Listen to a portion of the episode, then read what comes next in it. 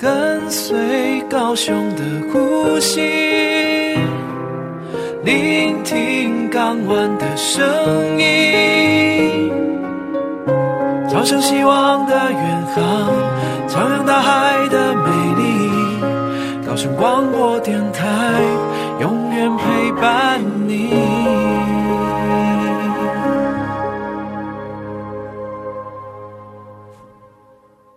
您现在收听的是高雄广播电台 FM 九四点三 AM 一零八九，每周五下午来自港口海洋的声音。嗨，听杜伦说什么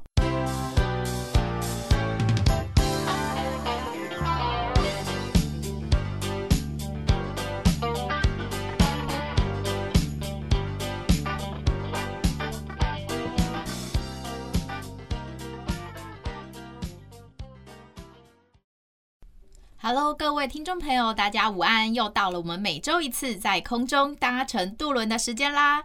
本周呢，我们想要来跟大家分享一则高雄港快讯哦。高雄港的新闻其实不是今天，不是最近的新闻，但是呢，这是一个呃持续了有一点点久，目前仍然在持续监控中的新闻哦。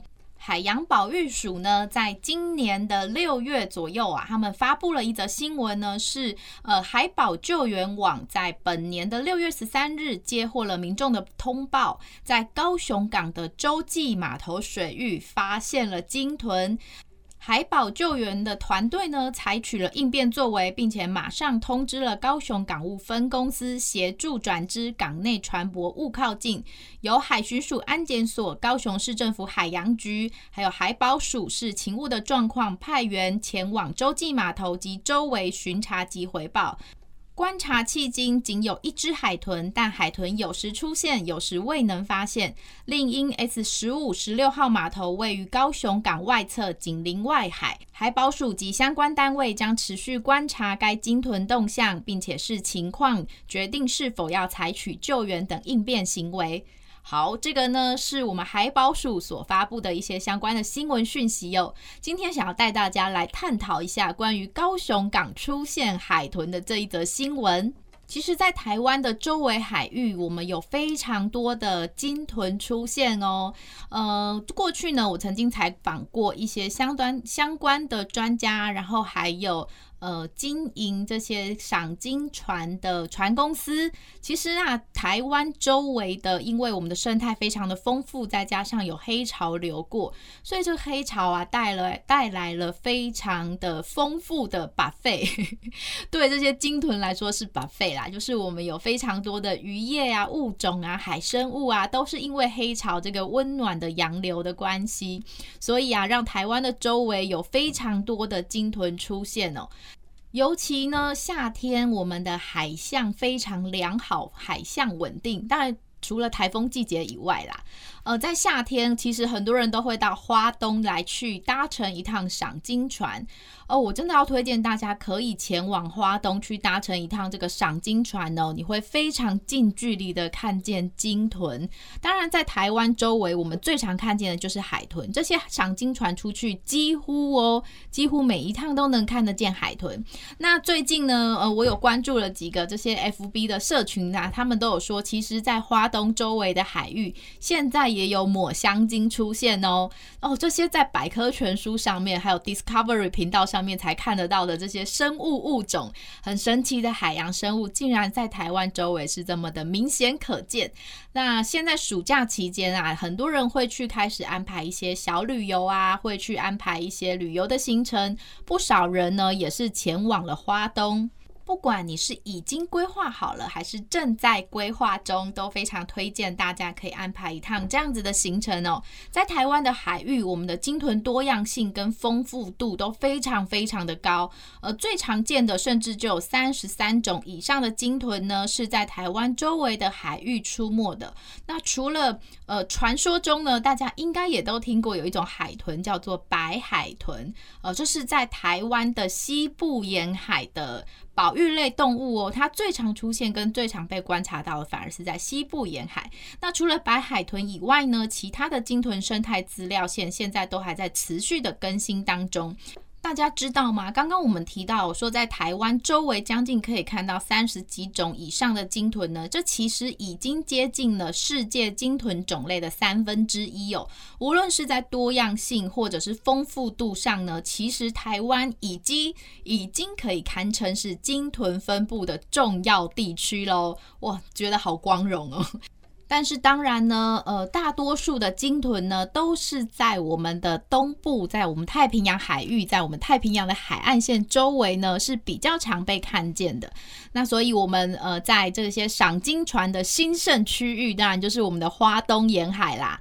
所以，刚刚一开始在节目一开始跟大家提到的这一则新闻啊，说高雄港竟然出现了一只海豚，这其实也是蛮特别的哦。所以我们今天特别啊，待会呢会来专访一下我们。海保署现场的同仁，呃，我们的海洋保育员，之前也有曾经有节目访问过这些海洋保育员，他们的工作内容其实也是很辛苦的耶。像是这一次接到了这个海豚的通报案件，这海豚好像是犯人一样，还被通报。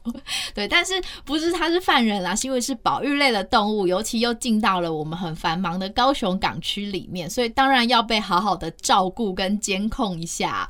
那这些。海洋保育员们呢，通通常呢接到了这样子的特殊的任务，就必须在现场比较长时间的持续的关注跟监控，然后来确保这一些海洋保育类的动物，它们的生存的环境呢是不会被人类的行为、经济行为所受到影响的。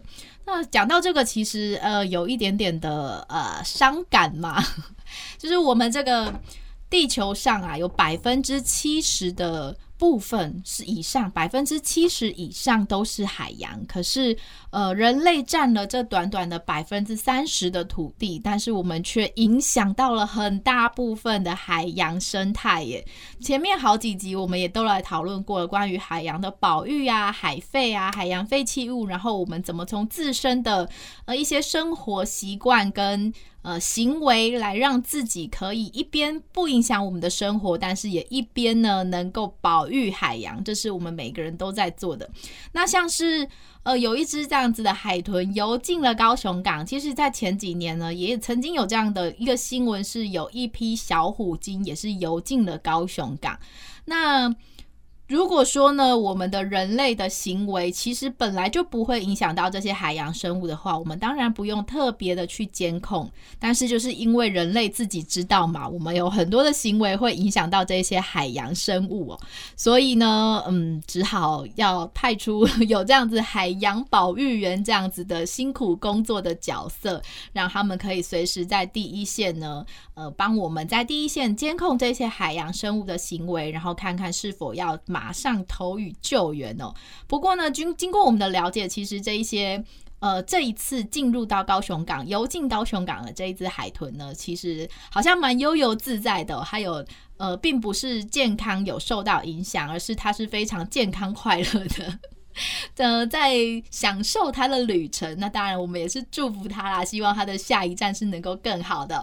好，我们休息一下，下一段节目呢，我们来专访在人在现场的海洋保育员，来跟我们说一说这一段期间他们在是用什么样的方法，然后是怎么样跟这一段海豚，呃，跟这只海豚一起度过了这一段时间呢？休息一下，待会回来。跟随高雄的呼吸，聆听港湾的声音，朝向希望的远航，徜徉大海的美丽。高雄广播电台，永远陪伴你。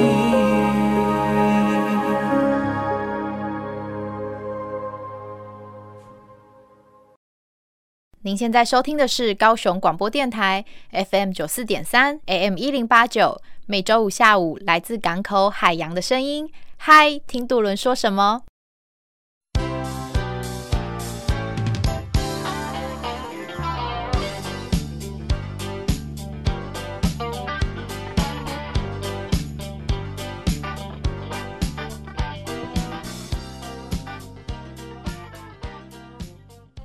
？Hello，欢迎回来。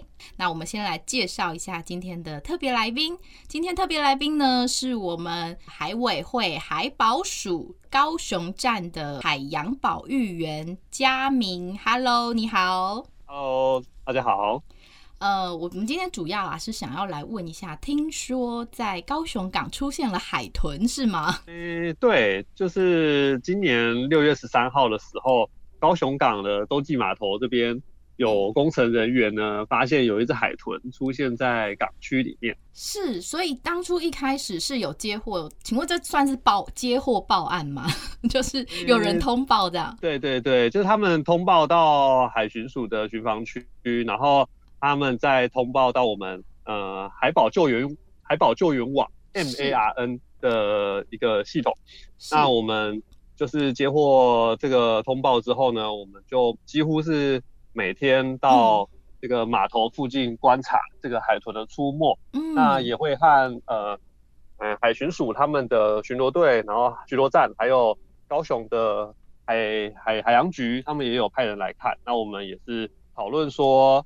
他们出现的，就是出现的状况这样子，是，然后也有找成大的王浩文老师，嗯、海洋生物及鲸豚研究中心的王浩文教授呢，一起来来现场，嗯，然后观察，嗯嗯，嗯。那这一只呃，民众怎么发现是一只海豚啊？其实那一天呢、啊，我们公司有同仁，也就是也有船长经过，然后他们也在说，觉得是海豚，可是又觉得怎么可能？高雄港，嗯。请问高雄港有这种潜力吗？竟然有海豚游进来，这种潜力之前有发生过吗？哦，在几年前的确是有小虎鲸它进入了高雄港，嗯，然后那个时候我知道它的数量还蛮多的，所以也有发生就是集体搁浅的情况。是哦，那一批小虎鲸是有搁浅的行为的。对对。哦，那现在这一只海豚目前都状况良好吗？嗯。之前依照我们先前的观察的话，它就是一只，然后王老师说它是判断它是一只超齿海豚。那我们观察它的状况的话，就是会上来正常的换气，然后有时候会有一些呃，像是用尾巴起浪、拍水，然后或者是之前在更早之前也有录到它会。跳起来，就是整个飞跃起来，对，在在没入海中这样子的行为，是，对，那就是观察起来的话，都还算是蛮正常的，哦，对，活动力都算正常，是，所以他真的就是挑了一个度假的地方，对，怎么，呃，为什你觉得他怎么会高雄港会出现这样子的海豚？对他的行为有没有什么样的解释啊？呃，其实这个很难，就是给他一个正，就是正确的知道他正确的原因啦。嗯，那我们大概也是推测，其实有很多的原因都有可能让呃海豚他们进入港区，例如说，例如说是追追追逐追逐鱼群，哦，然后或者是说它回游路线呢，港外呢风浪很大，那它可能就跑进来，呃，躲一躲当做避风港，是，或者是说。它有可能有受伤，对，它其实很多原因，但是这个我们是没有办法确定说它是哪一个原因进来的这样。嗯，了解。它现在在高雄港，以你们监测到的，它的活动范围是大概在哪一个区域啊？哦，我们主要都是在就是高雄港的洲际码头 S 十五、十六号码头这边发现。嗯，那我们来监测的话，也主要都是在这附近。那如果这边没有看到的话，可能就到它旁边的码头再看一下，但是几乎都没有，基本上是没有在其他地方看到啦，几乎都是在 S 十五十六号码头这边。哦，就是第二港口那边。对对对对，是是。那请问您的工作 平时就是这样子，哪边有呃要保育的动物就往哪里去，这样吗？您现在现现在哦，现在佳明的。位置就正在现场跟我们连线中，您的位置现在在哪里啊？哦，我就是在，我现在就是在高雄港洲际码头的 S 十五十六号码头这边观察。是，对，那目前的话就是已经观察一个多小时了，都还就是今天都没有发现海豚的踪迹啊。那呃，我们从七月十二号开始到现在就没有再发现海豚了，就是有时候会问海巡，嗯、因为海巡署那边也会。也会派人来观察，那我们这边也会派人来观察。嗯、那目前就是从七月十二号到现在就都没有再发现。嗯哼哼哼，是。那在七月十二号之前，你们是可以很频繁的观察到它的行动吗？对，几乎是每天都可以看到的。哇，你们的工作好棒哦！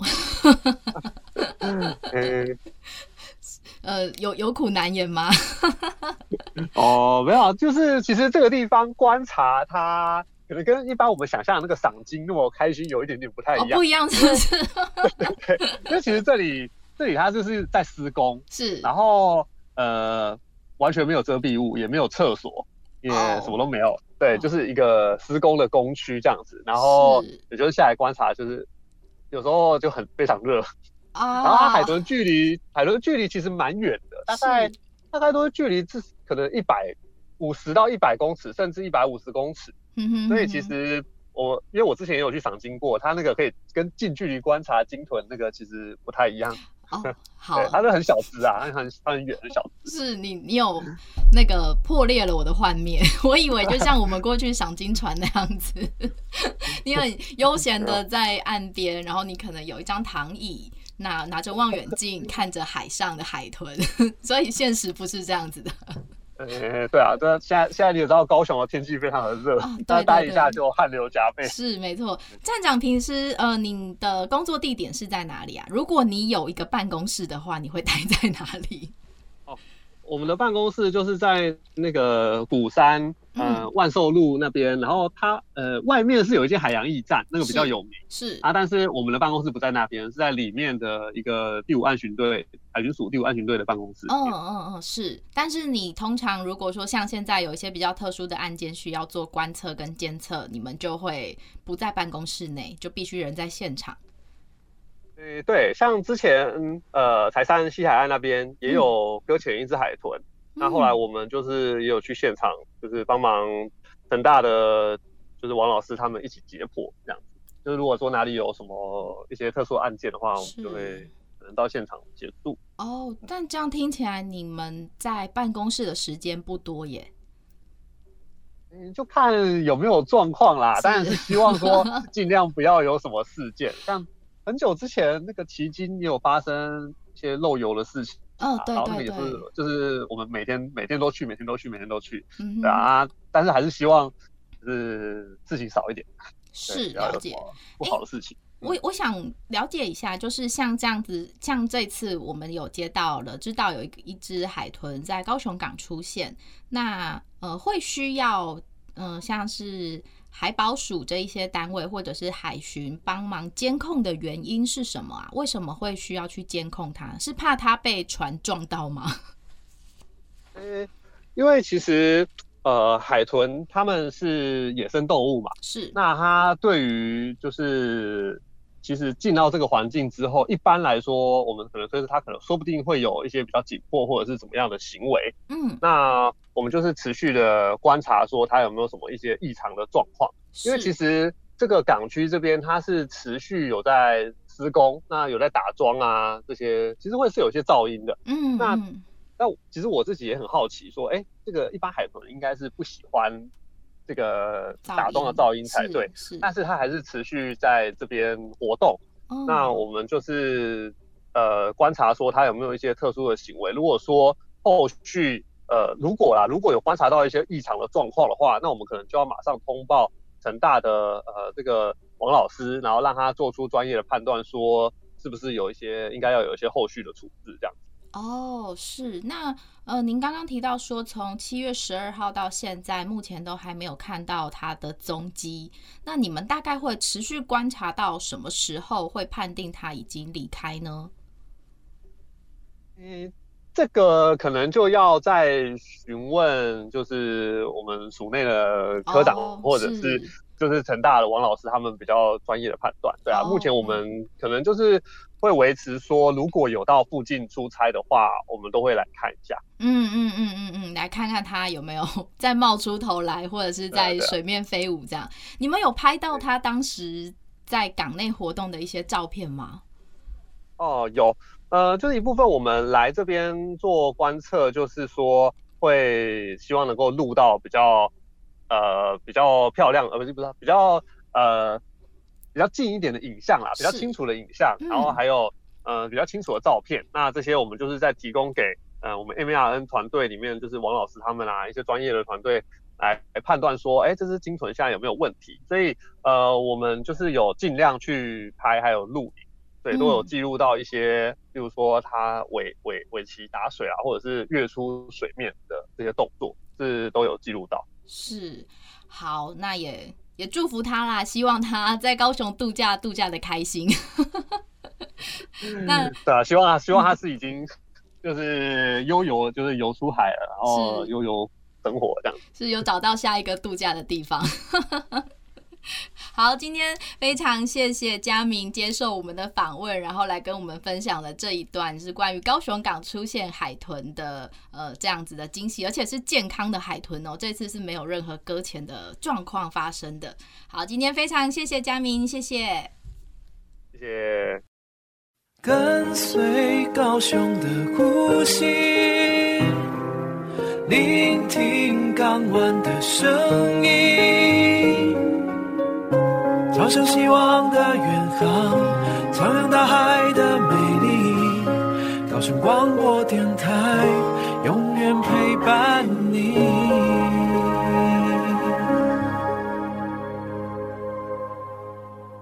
您现在收听的是高雄广播电台 FM 九四点三 AM 一零八九，每周五下午来自港口海洋的声音。嗨，听杜伦说什么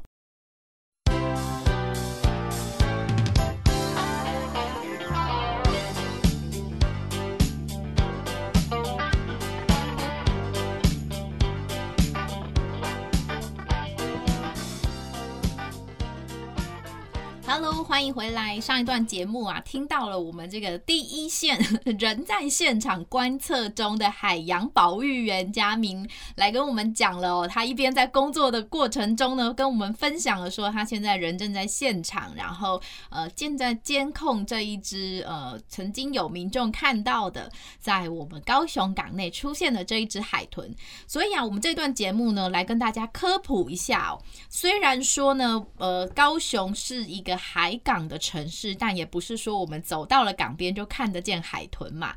毕竟高雄是个商港区，那在台湾的西部沿岸呢，我们这一些大船啊、商船啊往来的航线，也都相对的非常的繁忙跟频繁哦。真的说真的，会影响到一些海洋洄游生物。海洋洄游的这些鲸豚呢，他们想要接近台湾西部海域的意愿。就像我们呃，以自己我们人类来说好了，就。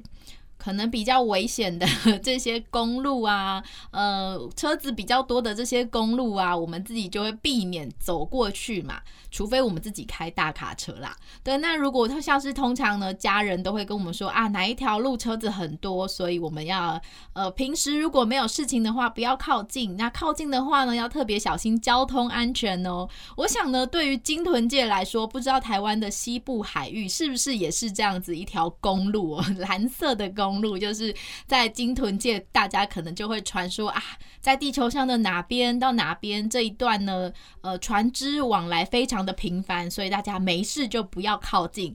那哪一边到哪一边呢？海洋生物非常的丰富，去到那边可以吃得饱，吃得很饱，海水呢又相对的温暖，很适合度假，所以很推荐。呃，哪一些就是鲸豚之间可能就会互相推荐说啊，可以去到哪边度假。然后呢，这个路上啊，大家。可以闪避过哪一些交通危险的路段？这是我自己的想象啦，不知道在鲸豚界是否有这样子的呃小剧场不断的在上演。那全世界的鲸豚种类这么多，在台湾，当然我们现在讲的台湾，大部分当然就是东部海域啦。如果你想要看见海洋，呃，看见鲸豚，看见这些海洋保育动物的话呢，呃，除了一些海生馆、海科馆这些地方，当然非常呃，就会比较推荐大家，你可以自己搭船出去体验一下 这一些鲸豚这些洄游的动物呢，在海上乘风破浪的感觉是什么？那曾经呢，这个海保署这边做过了一个调查。呃，台湾呢，鲸豚种类，呃，可以看见鲸豚种类有三十几种，这已经占了目前全世界呃的鲸豚种类已经发现的鲸豚种类的三分之一哦。那在呃台湾周围最常见的是哪几种海豚呢？这边来跟大家科普一下。其实，在台湾周围哦，我们最常见的海豚呢有花纹海豚、佛氏海豚、飞旋海豚，还有热带斑海豚。再来有一种鲸鱼，就是侏儒抹香鲸，竟然也很常见呢。没有做这一段节目的这些功课，一边做我一边都在想说，哇，好想去搭一场搭一趟赏鲸船，然后再来近距离的看到这些海豚哦。刚刚呢，嘉明也有跟我们讲到说。其实海洋保育员的工作呢，并不是我们所想象的，好像搭一个赏鲸船在上面看海豚一样。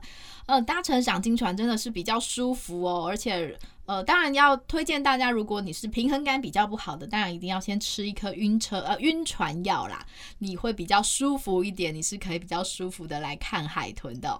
好，那在这个刚刚呢，跟大家所提到的这些在台湾呢很常见的金鱼跟海豚哦，在这两年。呃，近两年的统计以来呢，以抹香鲸跟侏儒抹香鲸的呃这些变动，就是有时候这一年会看到特别多的侏儒抹香鲸，有时候这一年看到的是比较多的抹香鲸。但是如果是海豚的话呢，其实就是刚刚前面跟大家讲的常见的这些大。就是排名顺序当然会有点移动啦，但是它不外乎就是花纹海豚、佛氏海豚、飞旋海豚、热带斑海豚这一些的。这真的在你只要搭上了赏鲸船，其实都很容易看得到哦。那在台湾的鲸豚分布的位置上来说呢，当然花东沿海是最容易能够看见的。那目前呢，这些鲸豚它们呃离岸边近远远近都有，但是也会依种类而有所差异哦。所以呢，至少都会在近岸十公里以内是呃比较容易看得到的。那我们的赏金船呢，出去也差不多都是在十公里以内的海域，然后带大家能够看看，能够在这些海域里面看见哪一些的海豚。那其实不同品种的海豚，它们的呃喜欢吃的鱼类跟生物也会不一样，所以这也会关系到每一种不同种类的海豚呢，它们出现在。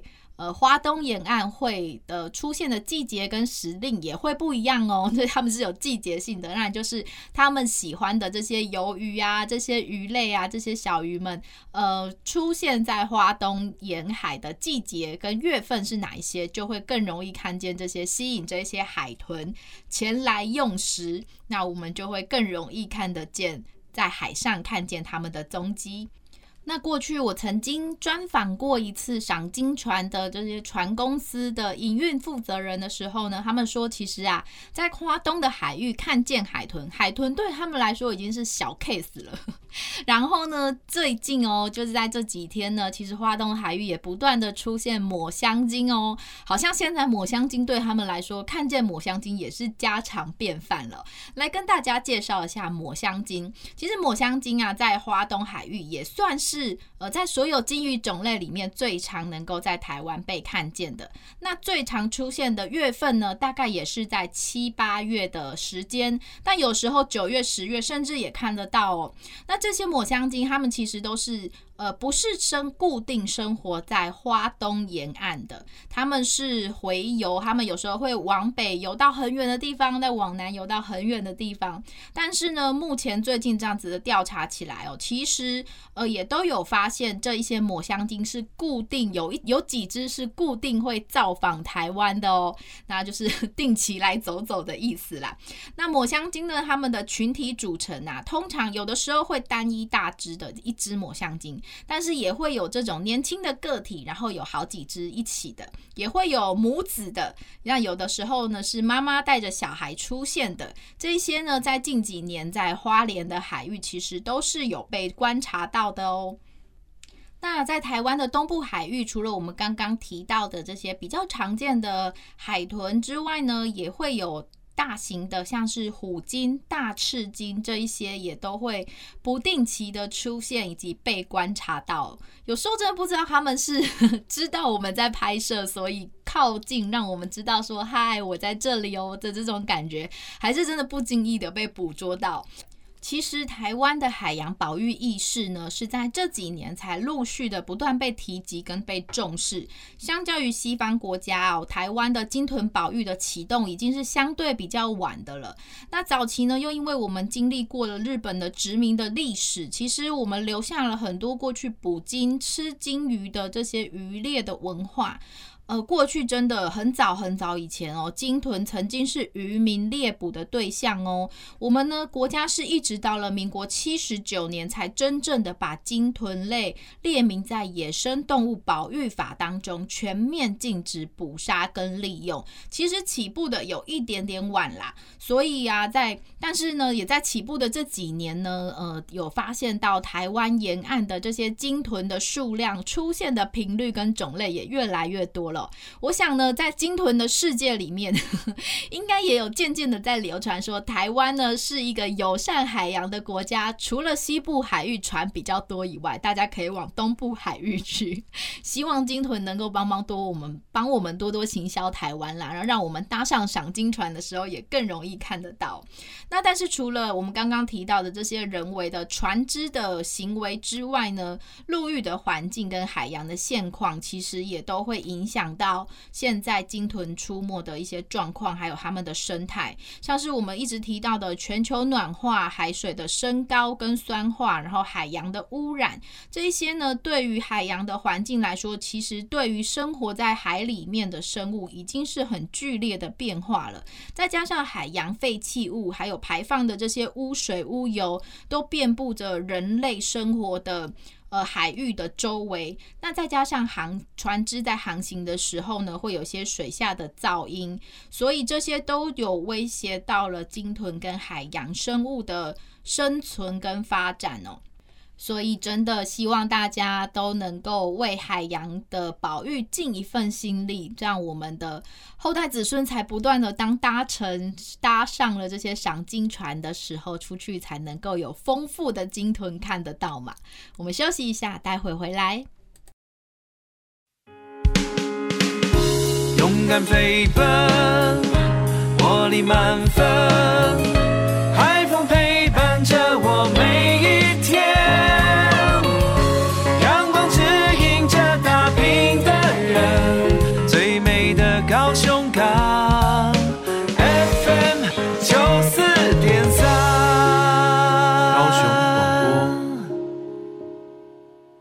您现在收听的是高雄广播电台 FM 九四点三 AM 一零八九，每周五下午来自港口海洋的声音。嗨，听杜伦说什么？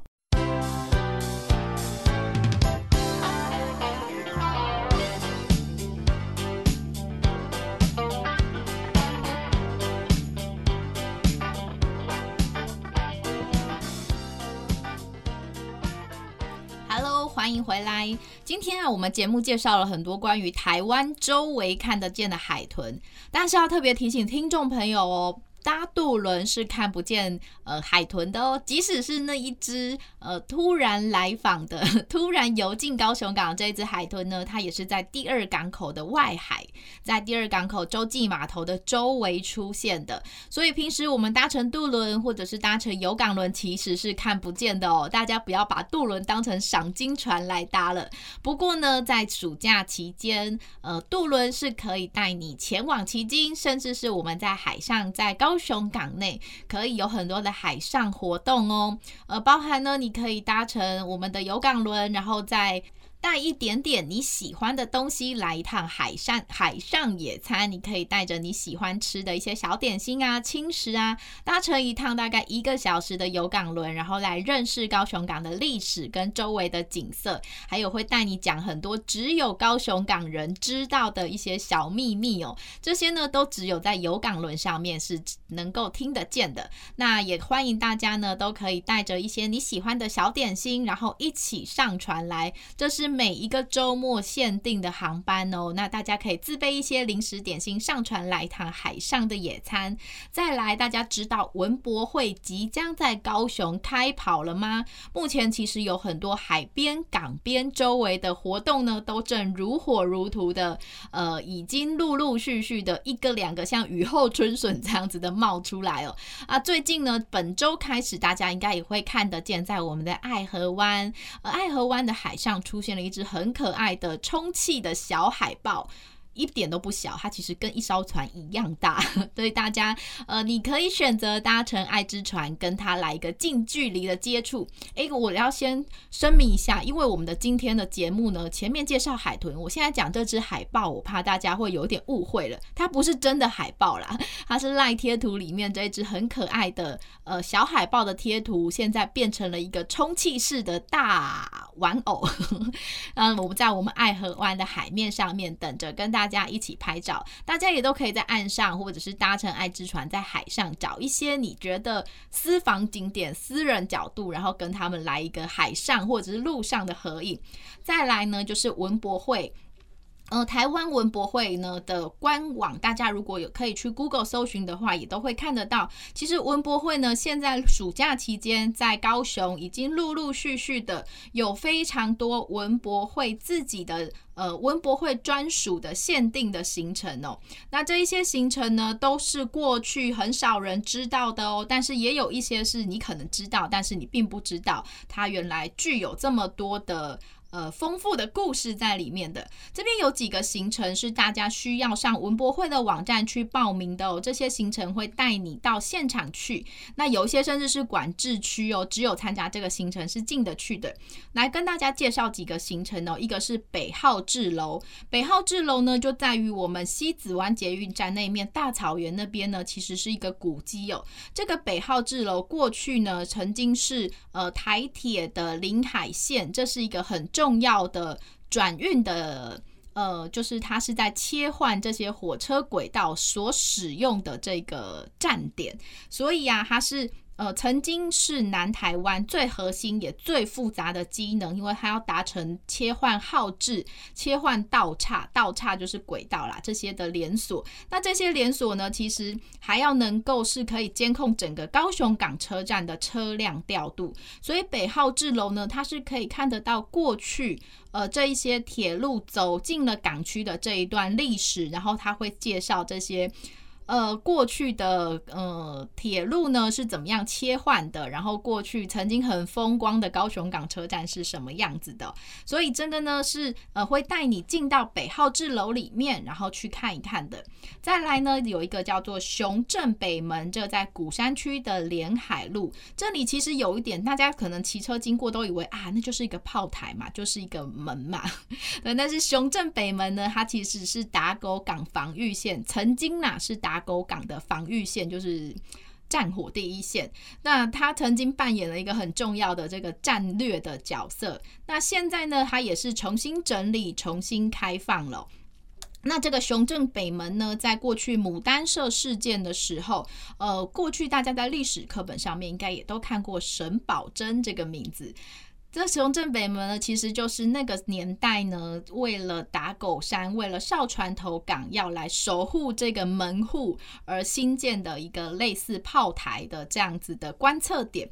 那它这里面曾经是有炮台的，只是现在过去是看不到的。但是这个古迹、这个建筑物都有当年的很多的故事在。那甚至呢，当年也曾经有一个弹药库是在这雄镇北门里面的哦。那雄镇北门呢，它从一八七六年就完工了，只是这中间呢，经过了很多的历史呃战火，那也有很多的重建跟修建。现在呢，二零二一年底它是有重新开放的，那是有经过整个修复的过程，有还它原来的面貌，但是也是非常安全，可以让大家走进去。拍照非常适合玩完完美拍照的哦，对，这也是另外一个呃限定的行程。那再来呢，还有一些关于在我们的哈马星周围有一些红砖街屋的这些走读的行程，欢迎大家都可以到文博会台湾文博会的网站上面去看看有没有适合你的行程哦。嗨，听渡轮说什么？我们下周见，拜拜。